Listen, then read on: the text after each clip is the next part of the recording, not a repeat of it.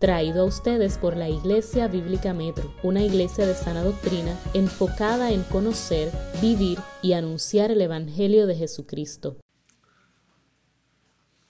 Como anunciaron, anunciamos ayer, y entiendo que esta mañana también, hoy vamos a hacer una pausa a la serie de Hechos, aprovechando el nuevo año para hablar un poco acerca de la iglesia, la esta iglesia en particular, pero en general, ¿qué dice la Biblia acerca de la iglesia?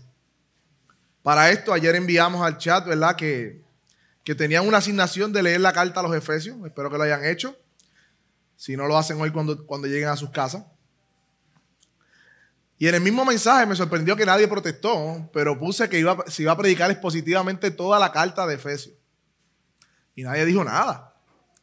Sea, usted está listo para por lo menos de 3 a 4 horas de predicación.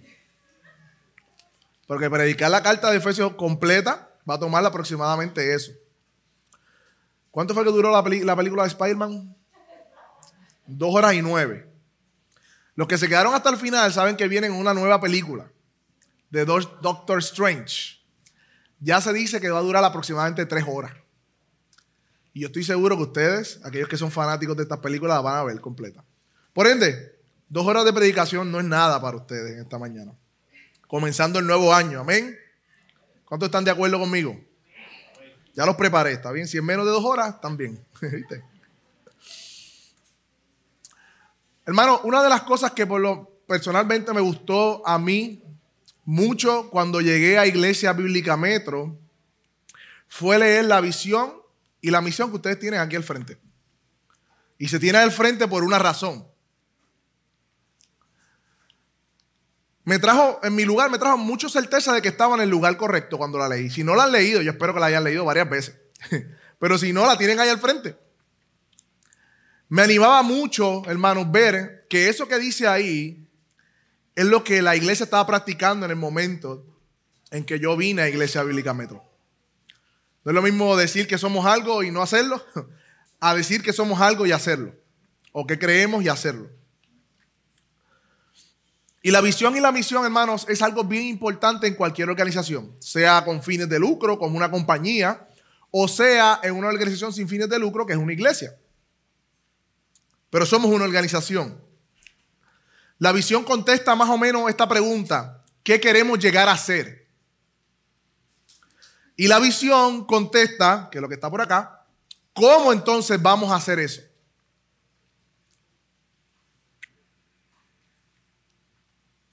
Y hoy precisamente nos vamos a detener en la visión de la iglesia. Y creemos que esto es importante para comenzar el año. Y hemos entendido que debemos hacer esa pausa en la serie para que entendamos la razón de por qué somos iglesia, cuál es el propósito de la iglesia. Y si usted es miembro de Iglesia Bíblica Metro, cuál es nuestra visión y misión. Y si usted ostenta ser parte de la Iglesia Bíblica Metro, apunta hacia eso como miembro, conozca también cuál es nuestra visión y misión. Y para eso, algo otra cosa que me gustó es que estaba cimentada en la palabra. De nada vale tener una visión, una misión que no esté cimentada en la palabra. Eh, esta visión y misión que están aquí al frente de ustedes sí está cimentada en la palabra. Y para esto vamos a ir a la, carta a los Efesios. Vayan conmigo a la carta a los Efesios. Capítulo 1. Carta a los Efesios. Y vamos a ir a tres pasajes, hermanos, de Efesios. Tres pasajes.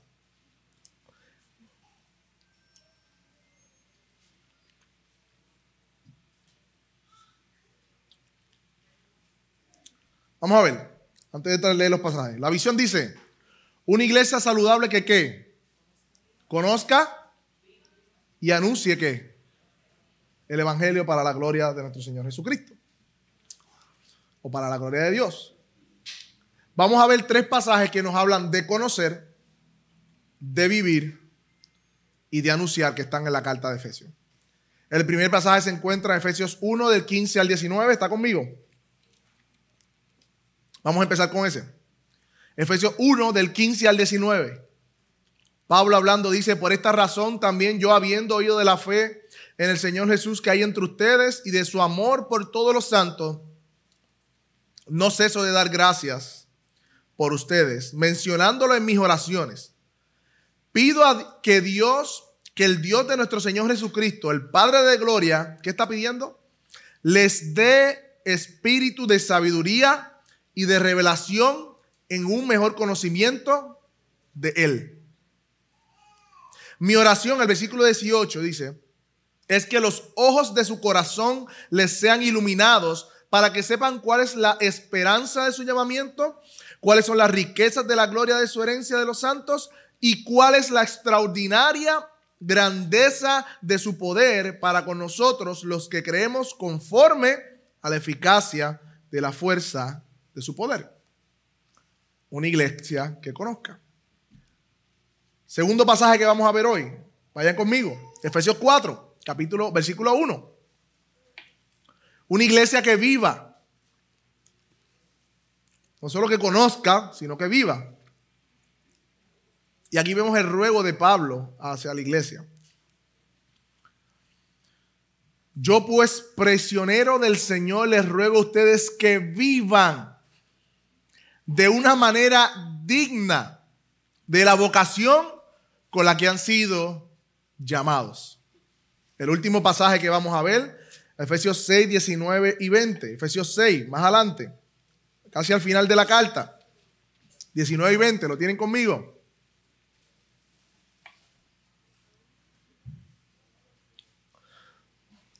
Ahora, ahora, Pablo está pidiendo por él. Mira lo que pide Pablo. Oren también por mí. El versículo 19, Efesios 6, 19. Para que se me sea dada palabra al abrir mi boca a fin de dar a qué? Conocer sin temor el misterio del Evangelio. Por lo cual soy embajador en cadena y que al proclamarlo lo hable sin temor como debo hablar una iglesia que conozca, que viva y que anuncie. Volvamos al capítulo 1, hermanos. Y antes de entrar en todos los detalles de estos textos, esta carta fue escrita por el apóstol Pablo, vamos a tener un poco de contexto, ¿no? Estando preso a la iglesia que estaba en Éfeso, hermanos.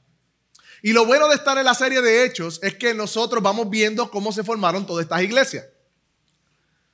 Eh, hemos visto, ¿verdad? Desde que en Hechos 2 vino el Espíritu Santo y empoderó a los apóstoles y cómo salieron a predicar, ¿no? Y la persecución hizo que se fueran de la región, de Jerusalén a Judea, a Samaria.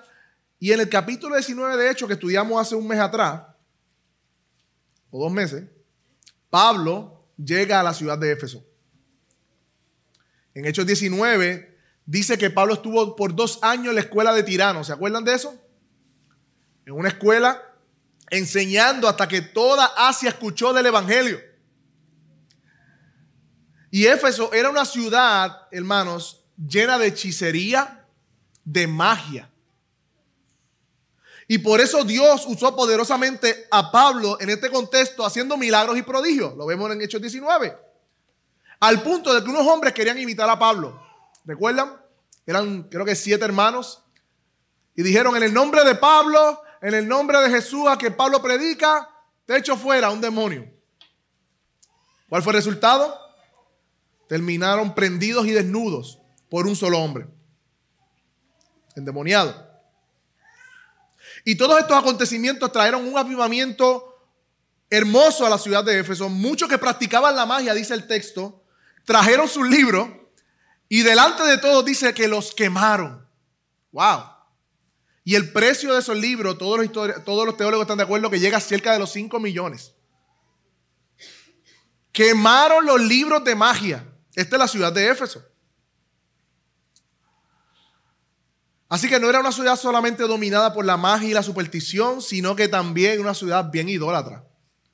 También en Éfeso, ¿recuerdan el alboroto que se formó en el estadio? Que se querían llevar a Pablo. Pablo se quedó, los apóstoles no lo dejaron, pero se llevaron a Gallo y Aristarco y gritaron por dos horas consecutivas, grande es Diana de los Efesios. A esta iglesia que Dios prosperó en este contexto es que Pablo le está escribiendo esta carta. Y es importante conocer el contexto para ver por qué Pablo habla de esa manera a esta iglesia. De hecho, Éfeso es una de las iglesias que más cartas se le dedicó. Además de esta carta, se cree que Timoteo era pastor de la iglesia de Éfeso. Y Pablo le dedica dos cartas a Timoteo para saber cómo gobernar la iglesia de Éfeso. Y al final en Apocalipsis, una de las iglesias que Jesús le habla es a la iglesia de Éfeso. Aquella que perdió el primer amor, a esa, a esa iglesia a quien le habla. Así que hermanos, podemos decir muchas cosas más de esta carta, pero podemos ahora abundar un poquito en la, estructura. Es para que entiendan por qué vamos por aquí. Esta carta se divide en dos partes, hermano. La primera parte del capítulo 1 al 3 es profundamente teológica. Vamos a ver verdades grandiosas del Evangelio allí, como Pablo las explica. Pero del capítulo 4 al 6 vamos a ver cómo entonces practicamos esa vida conforme a esas verdades.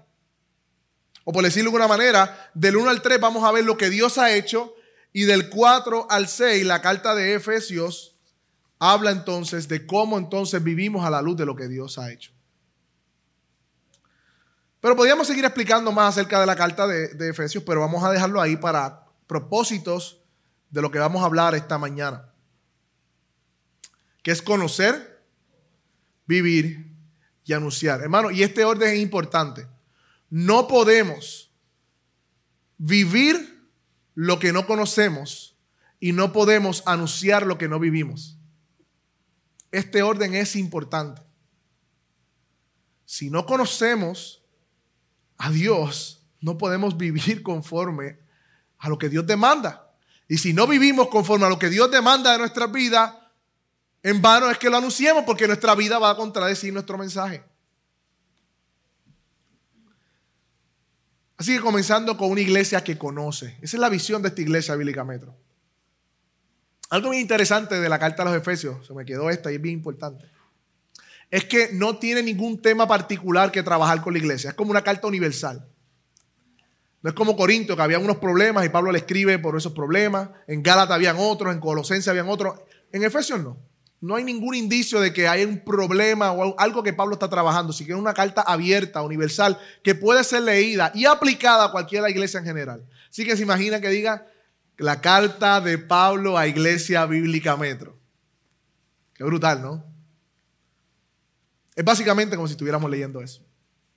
Carta del apóstol Pablo a la Iglesia Bíblica Metro.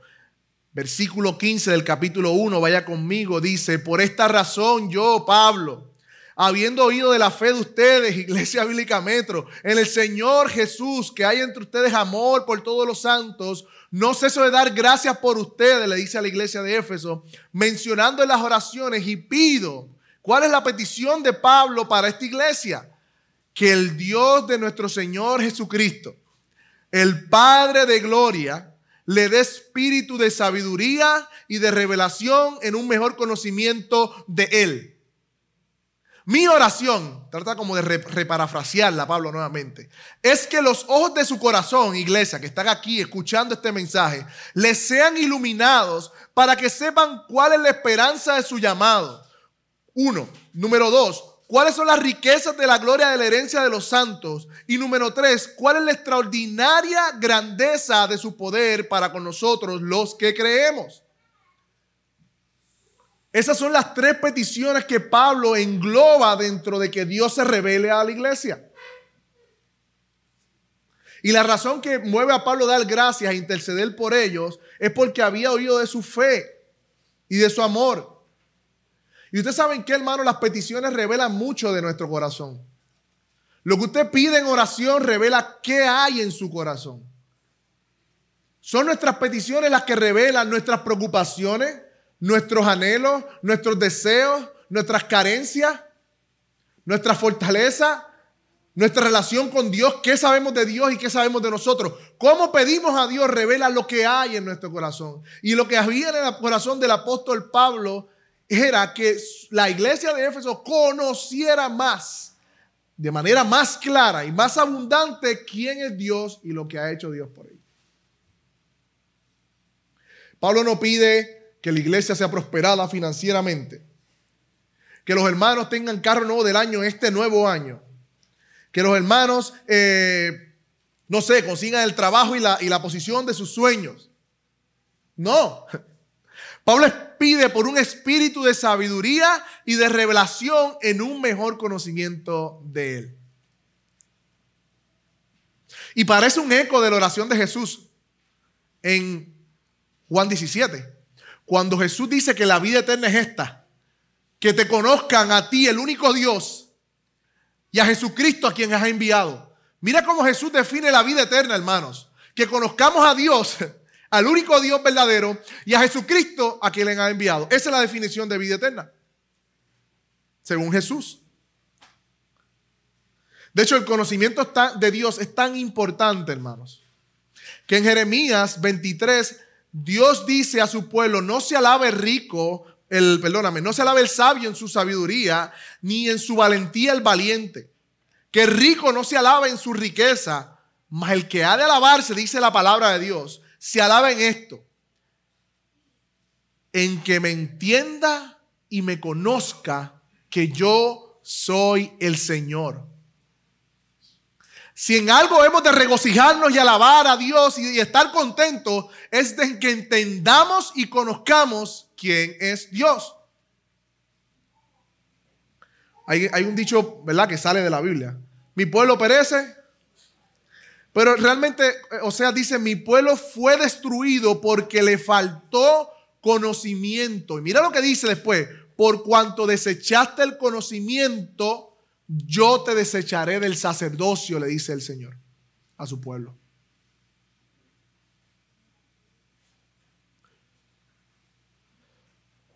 Hermanos, una iglesia que no conozca a su Dios no es una iglesia. No podemos adorar y servir a quien no conocemos. No podemos hacerlo. Nos inventaremos un Dios en nuestra mente y lo adoraremos, pero eso es idolatría porque no es el Dios de la Biblia. No sé si fue Paul Watcher que dijo una vez que todos los domingos es el día donde más idolatría en el mundo hay, porque muchas y muchas y muchas iglesias se adoran a un Dios que no es el Dios de la Biblia.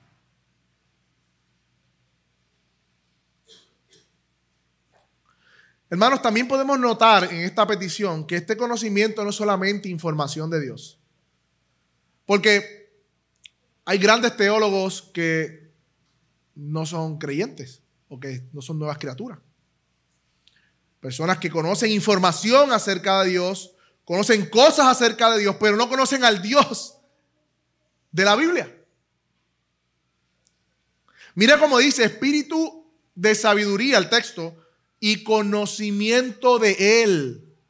Esto habla de una disposición interna, hermano, del corazón. Habla de uno que no quiere solamente información, sino tener una relación profunda y vital con el Dios que está conociendo. Hermanos, y yo lucho con esto. Dios no es un concepto, hermanos. Dios no es un objeto como los científicos estudian los objetos en los laboratorios, el cual decimos, veamos a Dios. Dios tiene cuatro esquinas, esto es... No, no, no, no, hermano. Nosotros no vamos a someter a Dios a nuestro intelecto. Nosotros venimos delante de Dios como sus criaturas, conociéndole porque Él es Dios y nosotros no. Venimos sometidos, venimos humillados, reconociendo que si no fuera porque Él se nos revelase a nosotros, nosotros no conoceríamos nada de Él. Nosotros no dominamos el objeto del conocimiento de Dios. Él nos domina a nosotros porque Él es soberano. Y Él se revela en la Biblia como una persona. Él se revela en la Biblia como una persona que, que tiene una voluntad, que tiene deseos, que se relaciona, que además de ser, ¿verdad? Excelso, grande, eh, también es inmanente, es cercano, es padre. Así que cuando hablamos de conocer, quítese la idea de un conocimiento frío. Eso no es conocimiento verdadero. Estamos hablando de un conocimiento que se relaciona con Él. Por eso Pablo dice sabiduría y revelación y dice en un mejor conocimiento de Él. Él es más grande de lo que imaginamos, hermanos. Nosotros nunca vamos a hacer, ajá, ya conozco a Dios completamente. Nunca. Su grandeza dice la Biblia que es inescrutable, pero sí podemos tener un mejor conocimiento de Él. Eso es lo que Pablo está pidiendo por estos hermanos. Y si seguimos leyendo el mismo texto, parece que Pablo trata de reparafrasear lo que quiere decir. Miren el versículo 18. Mi oración es que los ojos les sean iluminados. O sea, que los ojos del corazón les sean iluminados para que sepan cuál es la esperanza de su llamamiento.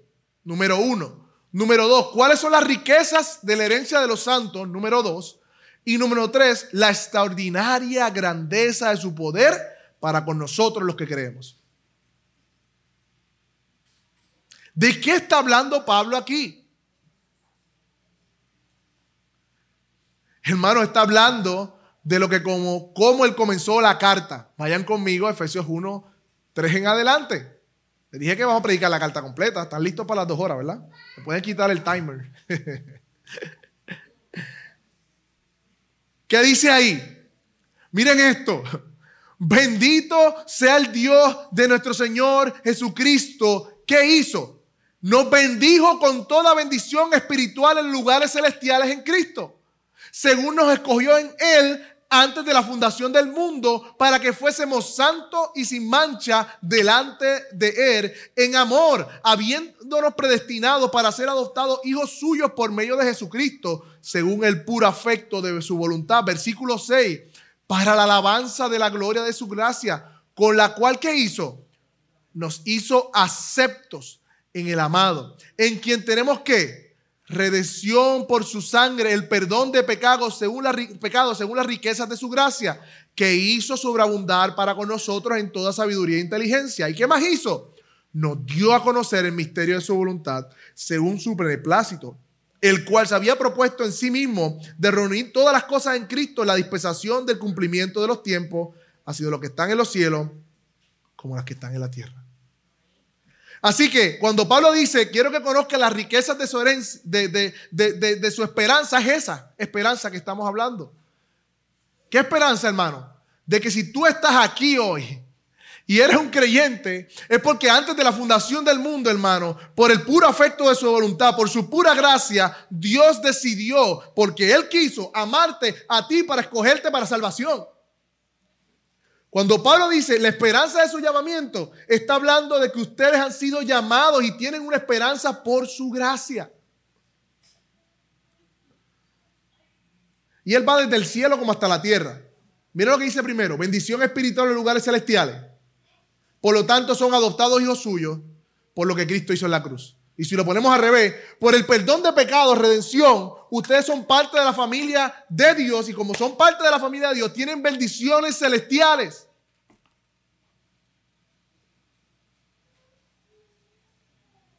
Luego Pablo dice, pido por ustedes para que sepan cuáles son las riquezas de su herencia de los santos. Miren el versículo 11 del capítulo 1. Tuvimos que dice ahí, herencia. Herencia, hermanos.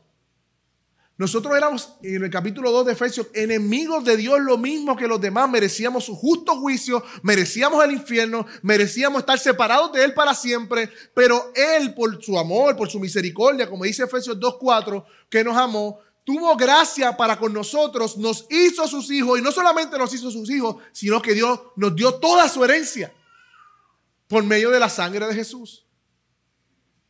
Ahora somos coherederos con Cristo de las riquezas eternas y celestiales.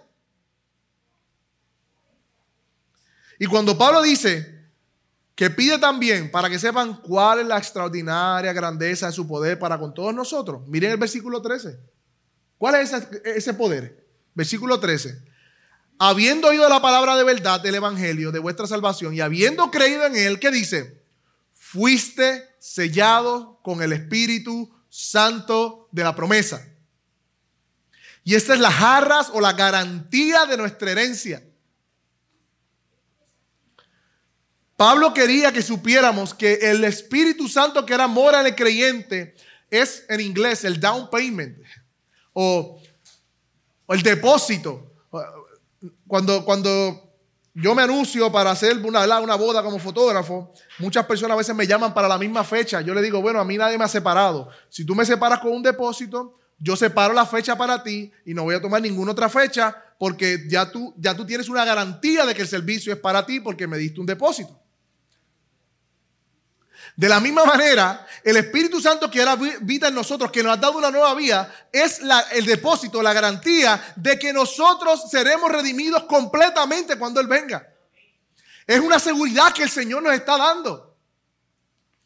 Yo sé que no estamos viendo las riquezas en gloria en los cielos ahora, pero tenemos al Espíritu Santo viviendo en nosotros, formando una nueva criatura en nosotros y eso es el depósito, eh, es la garantía que nos asegura que estaremos con Él.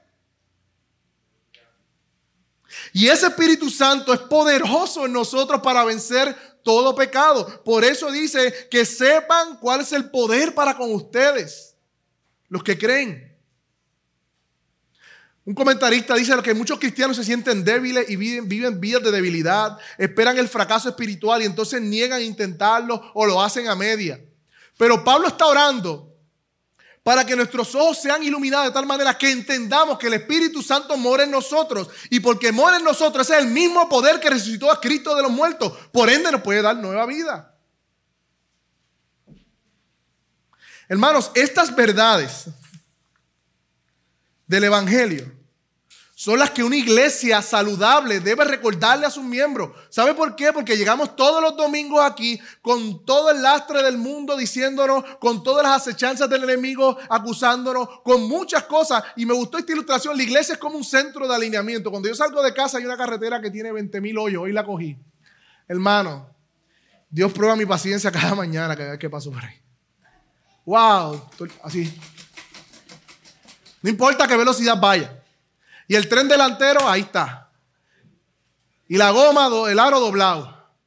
Y la botella, ya tengo la botella de la guagua doblada y la caja de bola y todo el tren delantero. Y así mismo es, cuando estamos en el mundo, nosotros comenzamos a vivir la vida cristiana y el mensaje del mundo, las, tentaciones del enemigo, nuestra propia carne, nos va desalineando de los propósitos de Dios. Nos va eh, poco a poco, poco a poco, desenfocándonos de dónde, de las promesas que Dios nos ha hecho. Y la iglesia sirve como aquellas que tienen que recordarle a ustedes que no, que son mentiras tenemos que renovar nuestro entendimiento en estas verdades. Que hemos sido comprados al precio de sangre, que ya Cristo pagó nuestros pecados, que hemos sido perdonados, que tenemos herencia con Él y que tenemos ahora el Espíritu Santo morando en nosotros para vivir una vida en santidad. Una iglesia que conozca. Esa es la iglesia que aspiramos ser. Y esa es la tarea que tenemos como iglesia, recordarnos estas verdades. Y Pablo lo sabía, por eso se lo recuerda a la iglesia de Efesios.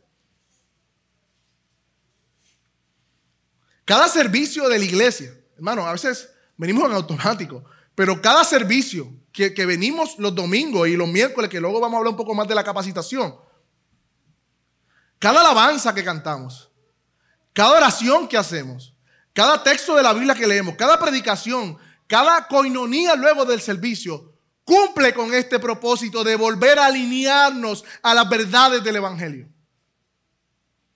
Es parte de ser una iglesia que conozca. Venga a adorar al que resucitó, cantábamos ahorita. Hermano, eso no le anima a usted a vivir una... A decir, wow, Señor, tú resucitaste y porque tú resucitaste, yo puedo vivir una vida para ti. Y luego la próxima canción que cantamos no fue acerca de eso mismo al final. Quiero, Señor, vivir una vida para ti, hermanos. Por eso cantar es un mandato, hermano. Y como siempre meto eso aquí, ¿verdad? Porque yo trabajo por ahí, ¿verdad? Pero mi deber es ese también, hermanos. Que entendamos estas verdades. Cada oración que los hermanos hacen. Oh, cómo nos edifica. Cada conversación que tenemos piadosa con nuestros hermanos. Muchas veces somos más impactados en ocasiones, en conversaciones que tenemos en vidas que vemos cómo Dios obra, que quizás es una enseñanza. Pero todo eso es parte de ser una iglesia saludable que conozca. Hermanos, de cara al 2022, dime qué peticiones tú tienes. ¿Cuáles son las resoluciones en que has pensado para este año? Pues sabemos, ¿verdad?, lo que todo el mundo pide. Salud, compartir con mi familia, viajar más, ahorrar, comprarme no sé qué, rebajar. ¿Por qué no cambiamos eso por la oración de Pablo? orar para que Dios, puedes orar de esta manera, abra los ojos de mi corazón y sean iluminados para que yo sepa cuál es la esperanza de mi llamamiento. Para que yo sepa cuáles son las riquezas de la gloria de la herencia de los santos y cuál es la extraordinaria grandeza, Señor, de tu poder para conmigo, que creo en ti conforme a la eficacia del poder de tu fuerza. Porque esa es nuestra oración para este comienzo de año. ¿Por qué no podemos ser comenzar el año reflexionando en cómo podemos ser más intencionales en crecer en el conocimiento de Dios? Tuve una conversación con, un amigo que está preparándose para el pastorado, estudiando, cogiendo unos exámenes. Y él está envuelto en muchas cosas de la iglesia y me dijo, yo voy a cogerme una sabática de la iglesia. Y yo, ¿pero ¿cómo que de la iglesia? No, no, no, yo voy a seguir yendo, pero de las cosas que estoy haciendo, porque yo tengo que desarrollar, mira lo que me dice, antes de yo entrar al ministerio pastoral, unas disciplinas espirituales sólidas, en oración, en, intimidad, en conocer a Dios. Yo no quiero entrar al ministerio pastoral y no tener solidificada mi vida espiritualmente. Y, en una conversación, en una, cena, eso me impactó. Miren mire, mire la, la visión para este año de este hombre. ¿En qué estás ocupando tu tiempo de devoción? Hermano, no podemos ser una iglesia que no conozca si no tenemos miembros que conocen. Una iglesia que conozca se compone de miembros que conocen. Hermanos, esta carta a los Efesios no solo nos anima a conocer más de Jesús, de su riqueza, de todo lo que hemos hablado, sino que nos anima y nos llama a vivir en conformidad a esas verdades. Me gustaría quedarme la carta aquí hasta las 5 de la tarde, pero no podemos hacer eso. Tenemos que ir al capítulo 4, hermanos. Y mira lo que dice el capítulo 4, versículo 1. Yo pues, prisionero del Señor, les ruego a ustedes entonces, luego de todas estas verdades, él habla también de los gentiles, de cómo son añadidos al pacto, al pueblo de Dios, y cómo Cristo es la piedra angular, donde nosotros somos construidos, todas esas verdades que están en el capítulo 2, capítulo 3. En el capítulo 4 dice, vivan de una manera digna de la vocación con lo que han sido llamados. No dice piensen o analicen, porque como cristianos, nuestra vida cristiana no se trata de filosofía o de cosas abstractas únicamente. Tampoco dice hagan X o hagan Y, como si los cristianos viviésemos que se tratase de hacer cosas, eh, de hacer cosas o dejar de hacer cosas.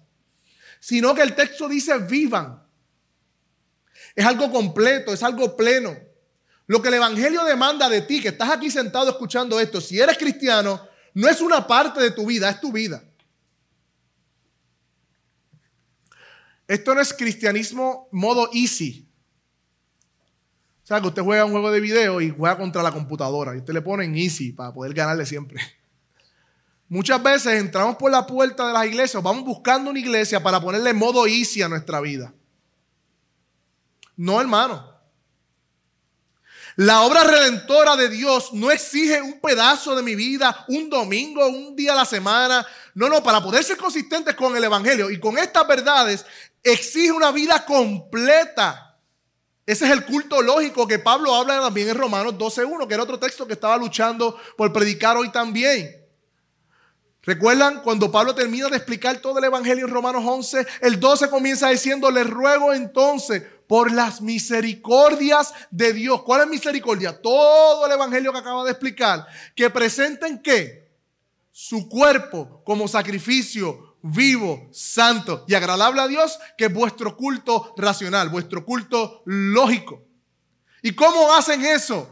No se conformen a este siglo, sino sean qué? Renovados mediante la renovación de nuestro entendimiento para que puedas comprender Nuevamente la misma petición de Pablo.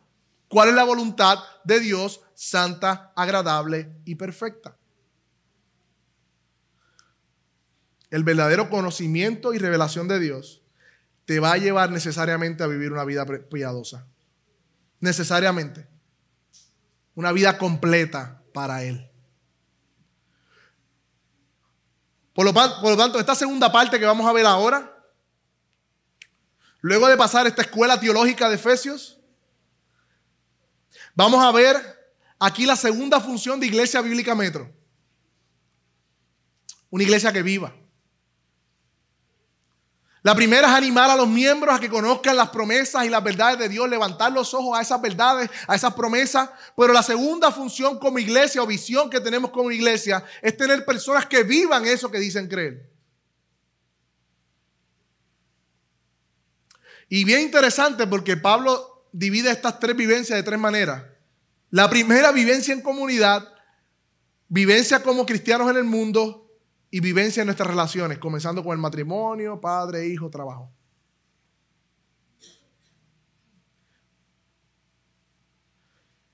Y la primera que, que Pablo entra a explicar sobre cómo debemos vivir tiene que ver con la vida de iglesia. No como de individuo. Miren la centralidad de la iglesia en el plan redentor. La primera o el primer imperativo o mandato tiene que ver con vivir en comunidad. lo ahí conmigo. Efesios 4, versículo 2 al 4. Que vivan con toda humildad y macedumbre, con paciencia, soportándose unos a otros en amor, esforzándose por preservar la unidad del espíritu en el vínculo de la paz. Hay un solo cuerpo, hay un solo espíritu. Así también ustedes fueron llamados en una misma esperanza de su vocación, le está hablando como iglesia.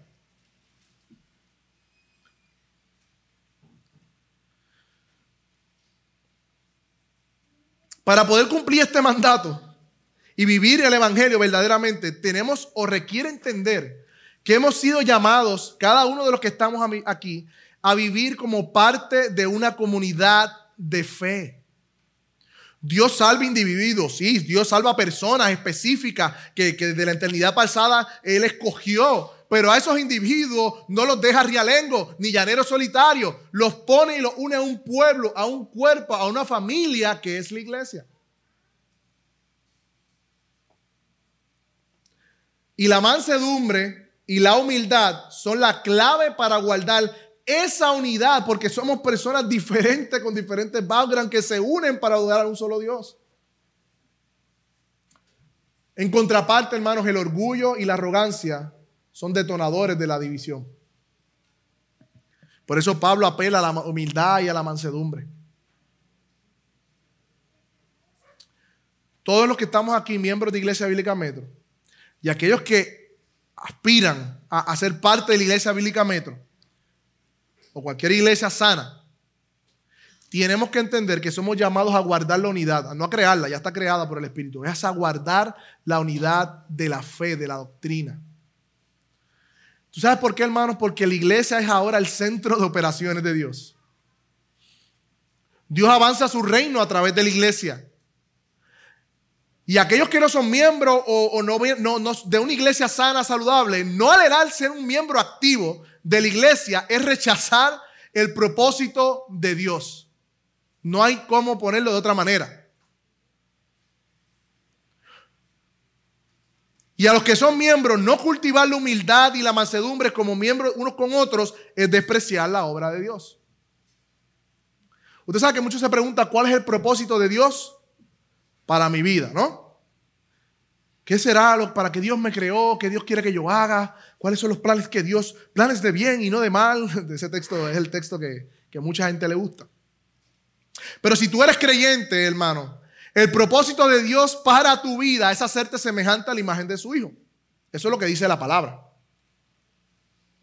Y esto, ese propósito, necesariamente tiene que ver con la iglesia.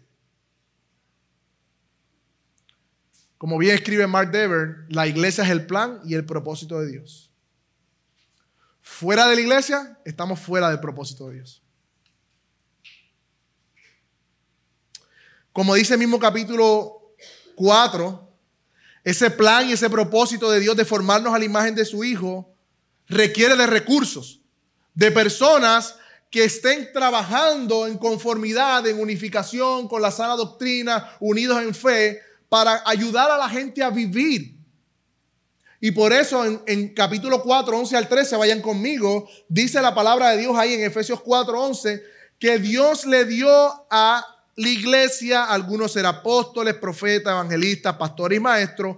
¿Y cuál es la razón, Pablo, para que Dios dio esos dones a la iglesia?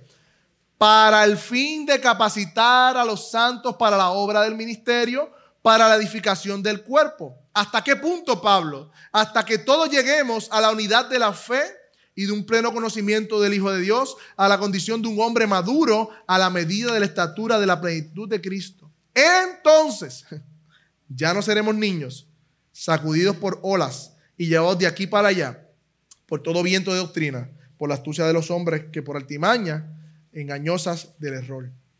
Así que una iglesia bíblica verdadera es aquella que enseña el Evangelio y capacita a sus miembros para que puedan vivirlo en el poder del Espíritu Santo.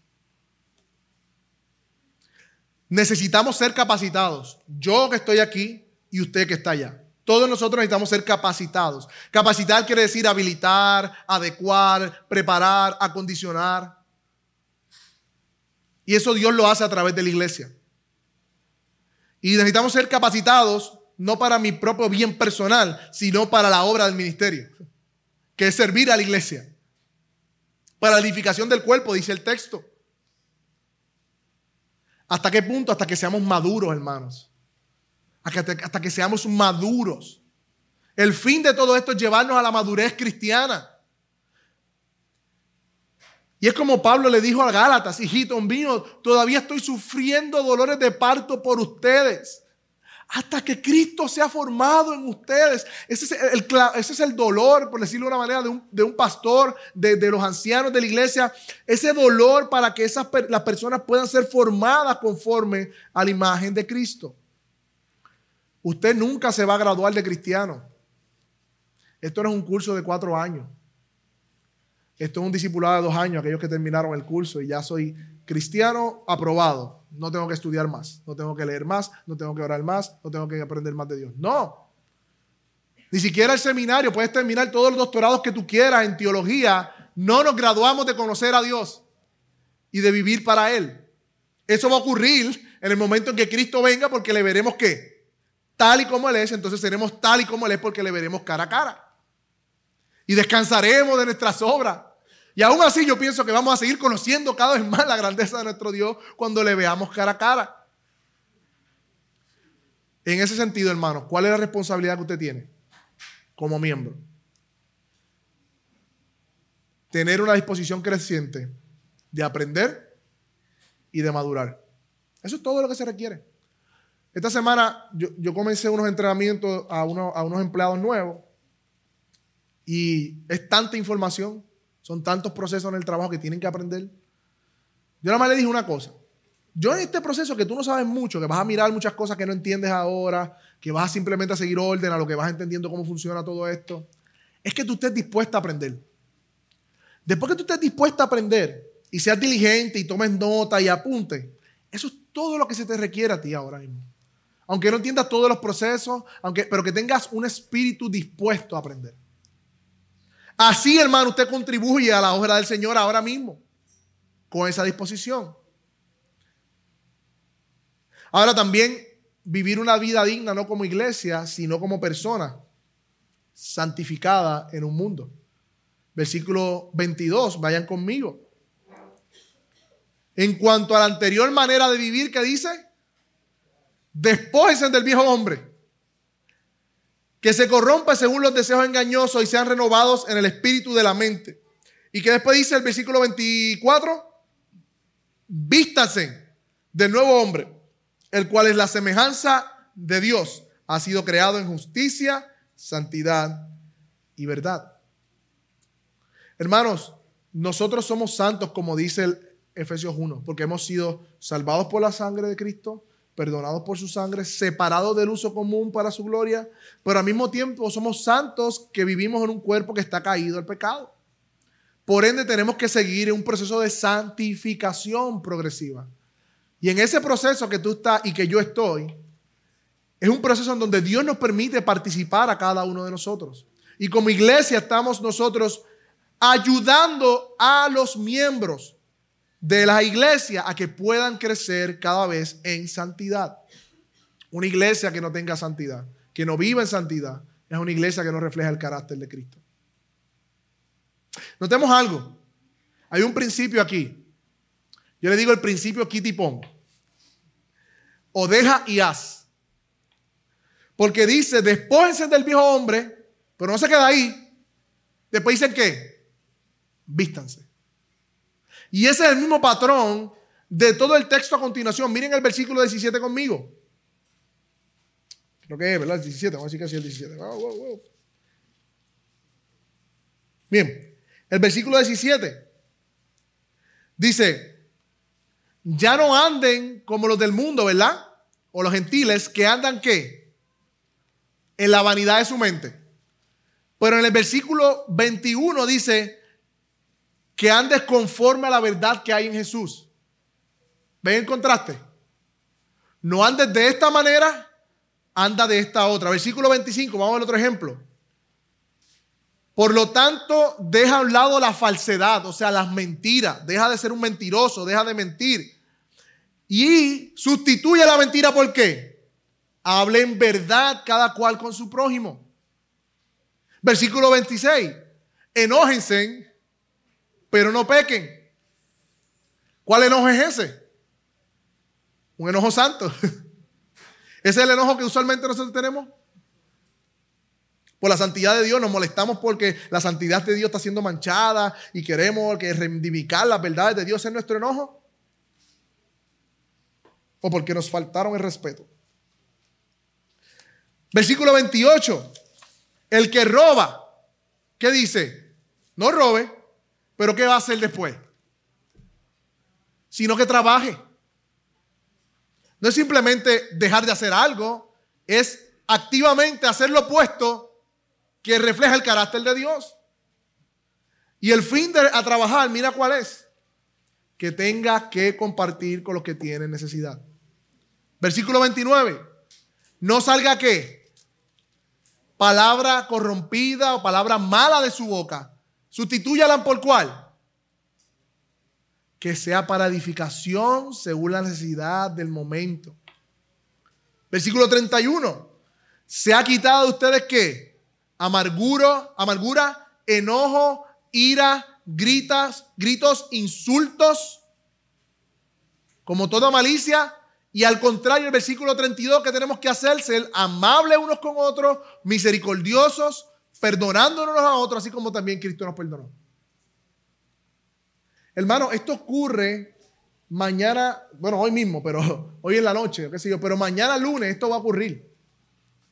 Usted va a verse tentado por su carne eh, a, vivir en la según el viejo hombre, pero como usted es parte de Iglesia Bíblica Metro o de una iglesia que vive para ¿verdad? conocer y vivir el Evangelio, usted está rodeado de una comunidad que le va a ayudar a vivir en santidad a despreciar la mentira, a despreciar ser un vago, a despreciar el robo, a despreciar las malas palabras, a despreciar la ira, el enojo, para entonces amar el carácter de Dios. ¿Ven cómo esto funciona?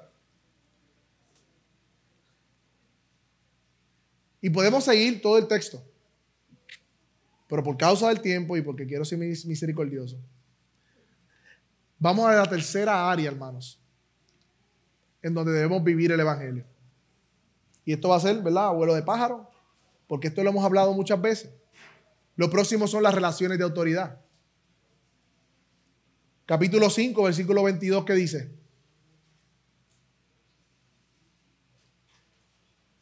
En el matrimonio. Miren esto. Dios tiene un proyecto comunitario. Él está revirtiendo los efectos de la caída en nosotros aquí en la iglesia. Y en la caída en el Edén, la autoridad o los roles de autoridad fueron distorsionados. Por ende, el Evangelio los vuelve a arreglar conforme al propósito de Dios. Y es por eso que Pablo, cuando habla de relaciones, comienza con el matrimonio, que es la base de toda familia. Matrimonios saludables que viven conforme al Evangelio, van a tener hijos saludables que viven conforme al Evangelio, van a ser familias saludables que viven conforme al Evangelio, que son parte de una iglesia saludable que viven conforme al Evangelio. Por ende tienen la autoridad o el derecho de poderte impactar la sociedad y ser una sociedad saludable también. Y mira lo que dice, Las mujeres que estén sometidas a sus propios maridos como al Señor, porque el marido es cabeza, así como Cristo es cabeza de la iglesia. Versículo 24. Así como la iglesia está sujeta a Cristo, las mujeres deben estarlo a su marido. Marido abren a sus mujeres como Cristo amó a la iglesia y se dio por ella. ¿Para qué? Santificarla, habiéndola purificado por el lavamiento de la palabra. Nuestras relaciones son trastocadas por el Evangelio. No podemos vivir un cristianismo en la iglesia y otro cristianismo en nuestro matrimonio o en nuestra familia. Es el mismo cristianismo. Es el mismo Espíritu Santo que está aquí y que está en nosotros, ¿no? Y que está en nuestra casa. Luego habla de los hijos, mírenlo ahí, en el versículo 1 del capítulo 6, que estén sujetos a sus padres. Y que los padres que no provoquen a los hijos a ira. Versículo 4. También habla sobre las relaciones de trabajo. Nosotros que tenemos amos o que tenemos jefe, estemos sometidos con temor y temblor, con sinceridad de corazón como a Cristo, no para ser visto, como dicen por ahí, no para ser un lambón, como los que quieren agradar a los hombres, sino para ser siervos de Cristo, haciendo de corazón la voluntad de Dios. Y también le habla a los amos, a aquellos que tienen empleados. ¿Qué dice? No hagan lo mismo con los siervos, dejen las amenazas. Ven como toda la vida, esto de vivir el Evangelio no es en la iglesia los domingos nada más. Sí empieza en la iglesia, sí la iglesia es el centro de, de donde Dios hace la obra, pero eso se refleja en nuestra casa y en nuestros trabajos, hermano. Y finalmente, iglesia, estamos llamados a qué? Anunciar. Anunciar. Una iglesia que conozca y que viva, pero que no anuncie. Como que tiene una pata que cojea. Porque el mandamiento del Señor fue que vayamos por el evangelio, que por el mundo y que prediquemos el evangelio. Miren el versículo 19 del capítulo 6 que estamos terminando. Miren la petición de Pablo, a ver si es la petición de ustedes hoy también. Para que le sea dada palabra para abrir mi boca a fin de dar de conocer sin temor el misterio del Evangelio, de lo cual soy embajador en cadenas. Y que al proclamarlo, hable como, sin temor como debo hablar.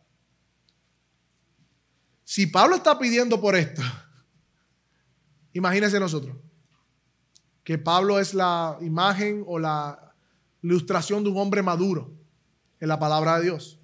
Imaginen nosotros cuánto debemos pedir que Dios nos ayude a hablar sin temor el Evangelio.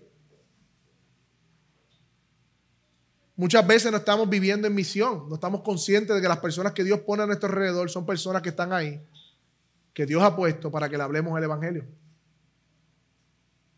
Hermanos, como iglesia llevamos ya cinco años, cumplimos ahora en, marzo, cinco o seis, no recuerdo, cinco, capacitando, enseñando el Evangelio, leyendo libros, discipulando, predicando la palabra de Dios. Y la razón de todo esto, Iglesia Bíblica Metro, no es para que se quede con nosotros, sino para que podamos compartirlo con otros, hermanos. Para que los santos hagan la obra del ministerio, como dice el capítulo 4. Y al final, ¿saben qué? Esto va a dar la gloria a Dios. Esto da la gloria a Dios. Así que, si eres miembro de Iglesia Bíblica Metro, quiero que reflexiones estas preguntas para terminar. ¿Por qué tú crees que Dios te llamó y te hizo parte de esta iglesia?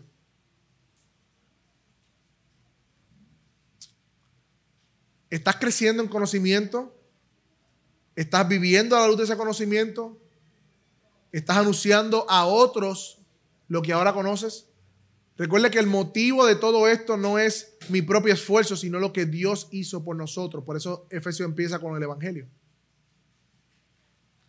Y aquellas personas que están contemplando ser miembros de Iglesia Bíblica Metro dicen, este año voy a tomar las clases de membresía, quiero ser parte de la iglesia. Quiero que, que tengas algo claro, esto no es un club de los reformados. Esto no es un club de los que leen libros. Esto no es un club de los antivacunas ni la imposición del gobierno. Esto no es un club de eso. Si esos son tus intereses, cuidado, analiza tu corazón. Esta es la iglesia santa de Dios que está compuesta sí por pecadores, pero pecadores redimidos por la sangre de Cristo que están muriendo cada día más a su pecado y a su propia vida. Es importante recordar la palabra del costo de seguir a Cristo aquí. Es importante que te contestes a ti mismo, ¿has nacido de nuevo? ¿Es tu deseo genuino ser parte de la iglesia de Dios porque quieres rendir tu voluntad a Él para vivir para su propósito? Yo creo que es un buen momento para comenzar el año, aquellos que están anhelando la membresía, para reflexionar en esto. Perfección, en ningún momento estamos hablando de perfección. Sí, sinceridad, no perfección. Pero anhelamos ser perfectos. Anhelamos ser maduros. ¿Y qué tal si terminamos uniéndonos a la petición de Pablo para este año, hermano? Pidiéndole a Dios que nuestros corazones sean iluminados para que sepamos la esperanza de nuestro llamamiento, para que sepamos cuáles son las riquezas de su gloria y su herencia y el poder que ha depositado en nosotros por medio de su Espíritu. Vamos a orar, hermano.